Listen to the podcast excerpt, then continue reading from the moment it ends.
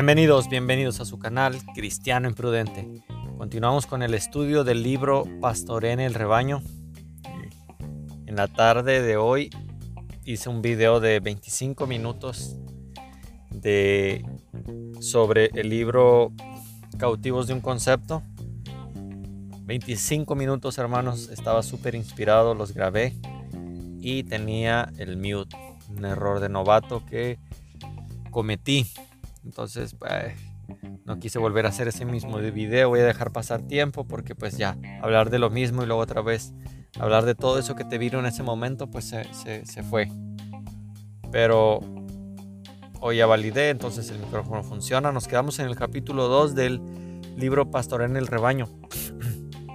Me llama la atención aquí donde dice, en el parte 1, en el, dice, sus miembros procuran tomar decisiones que estén de acuerdo con las directrices bíblicas y teocráticas y que armonicen con el parecer de los, del resto de ancianos. Ya habíamos hablado de esto de la teocracia, este, que, que para ellos pues tiene un sentido totalmente de control.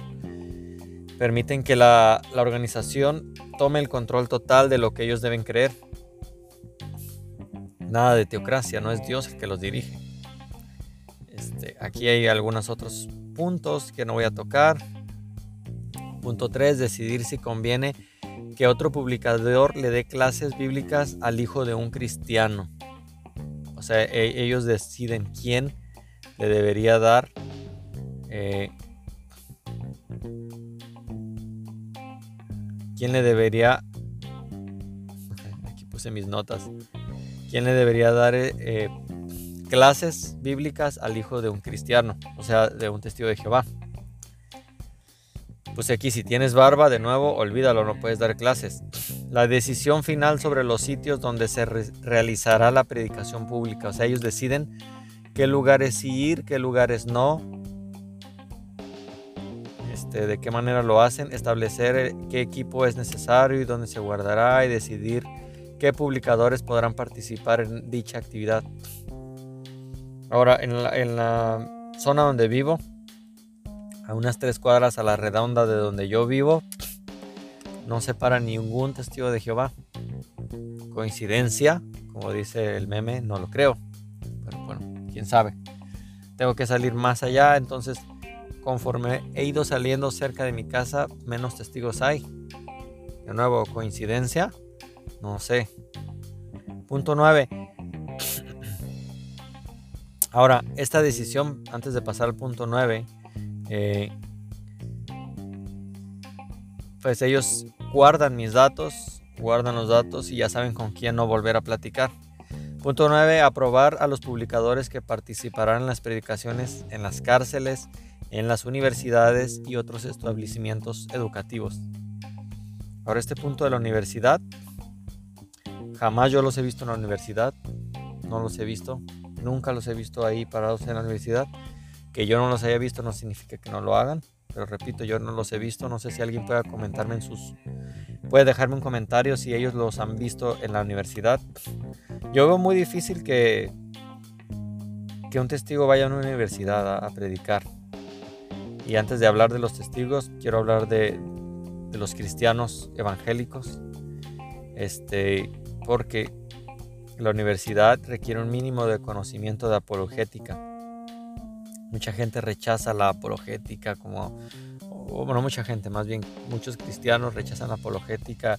No es que eso no se debe hacer, Dios no, Dios no nos mandó a ganar debates, entre tantas otras falacias. Pero hermanos, los jóvenes los estamos perdiendo. Están dejando su fe y atrayendo a otros o más falacias sobre, el, sobre Dios, sobre la ciencia, sobre la religión. Entonces creo que debemos ir a las universidades, no huir de ellas, pero para ir a las universidades adivina que debemos prepararnos. Bueno, yo no he visto testigos de Jehová en universidades y lo entiendo porque imagínate ir a decirles que hacer transfusiones de sangre no solo va en contra de la Biblia, sino además decirles que hacer transfusiones de sangre no es nada científico, ¿no? Cuando ellos dicen que que te puedes morir de una enfermedad, con lo cual es verdad. Pero hay mucha más probabilidad de morir por no recibir una transfusión, por recibirla. Me, me recuerda a una amiga, no voy a decir su nombre, pero que tenía una manera un poquito, ¿cómo lo puedo decir sin que suene feo? Un poquito retrógrada en cuanto a su análisis de, ella decía que no le gustaba ponerse cinturón de seguridad cuando manejaba, porque un tío de ella murió porque el carro explotó y el, su tío no pudo quitarse el cinturón de seguridad. O sea, de, de mil accidentes, yo estoy inventando ahorita una estadística, no, pues solo para explicar este ejemplo. De mil accidentes, 900 personas mueren por no traer el cinturón de seguridad. De mil accidentes, solo una persona muere por traerlo y no podérselo quitar en un momento de un choque, ¿no? O sea, se queda atorado y no puede quitarse el cinto. Entonces, por un caso excepcional, vamos a hacer la regla general, ¿no? No, se hace así en la lógica ni en la, ni en la investigación. Lo más recomendable, lo que deberías hacer es ponerte el cinturón. Lo más probable es que no mueras traes el cinturón. Va a haber excepciones, probablemente como el caso de este tío de esta amiga, pues eh, te tocará esa, ser esa estadística de uno de, uno de mil que muere por haber traído el cinturón. Bueno, ellos hacen una regla de una excepción y hacen falacias. Imagínate con esas falacias llegar a una universidad. Testigo de Jehová. Ahora, cristianos evangélicos, no hay que huirles a las universidades, pero sí hay que prepararnos si vamos a ir. No ponernos a hablar de política si no sabemos, si no hemos investigado en lo más mínimo, una pizca por lo menos. No podemos ponernos a hablar de filosofía en un campus de filosofía si no nos preparamos con lo más mínimo. Ahora me dirás, ¿pero qué no confiamos en la... Claro que confiamos en la palabra, mi estimado amigo. Pablo fue al aerópago a retar a los filósofos con sus filosofías, conociéndolas y sabiendo lo que ellos creían y con la Biblia. Si vas a ponerte a hablar de política, documentate un poquito, mi hermano. Si vas a ponerte a hablar un poco de, de filosofía, documentate. Pero no huyamos de las universidades. Bueno, eh, punto 11. Aprobar el uso del Salón del Reino para bodas y funerales. Este dato, como puse aquí, no lo conocía, es un dato interesante. No sabía que ellos podían aprobar o incluso que usaban el Salón del Reino para bodas o funerales, no lo sabía. Si alguien tiene más información sobre esto, le agradecería que, pues, que me dijera más o menos qué, qué se trata esto, ¿no? Cómo son los funerales en un, en un Salón del Reino, cuál es la, el, el orden, no sé, una boda, que es muy interesante, ¿no? Cómo los testigos dicen que no celebran cumpleaños porque pues cumpleaños son de Satanás, son, son este, fiestas paganas. El anillo de bodas que tengo aquí, mira, que también usan los testigos de Jehová cuando se casan, no está en la Biblia. Eh, de hecho, tiene un origen pagano también, en el sentido de no, no, no bíblico al menos, no cristiano. Este, bueno, ya me dedicaría mucho para explicar por qué esa falacia que ellos hacen de, la, de los cumpleaños, pues no, en realidad no aplica, ¿no? Eh, pero ellos sí hacen muchas otras cosas, como recibir aguinaldo, este, como llamar a los días lunes, el día de la luna, martes, de Marte, etcétera. Entonces, pues, bueno, fin de cuentas aquí quien manda es la organización, no la Biblia, como ya vimos. Punto 14. Asignar ancianos para que se pongan en contacto con las personas que han pedido que han pedido que no se les visite más. Vean esto, o sea, asignar a los ancianos para que se pongan en contacto con las personas que han pedido que no se les visite más. A ver, te lo, te lo parafraseo. Asignar ancianos para que se pongan en contacto con las personas que ya les dijeron que no quieren saber nada de ellos y que no se pongan en contacto con ellos. No, no creo que se ocupe explicar mucho este punto. Bueno, punto 4. En ocasiones al comité de servicio o al cuerpo de ancianos le toca determinar si un publicador es de buena reputación. Si te dejaste la barba ya no eres de buena reputación. ¿No? Este... no sé por qué me mandó a este.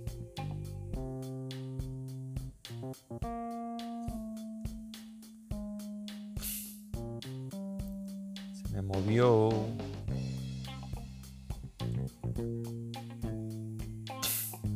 Entonces, si, si te dejaste la barba, si cuestionas a la organización, si haces demasiadas preguntas sobre las falsas profecías, pues ya no eres de buena reputación, de hecho eres un rebelde. Dice el punto 4, si la persona no tiene restricciones judiciales ni restricciones impuestas por la sucursal.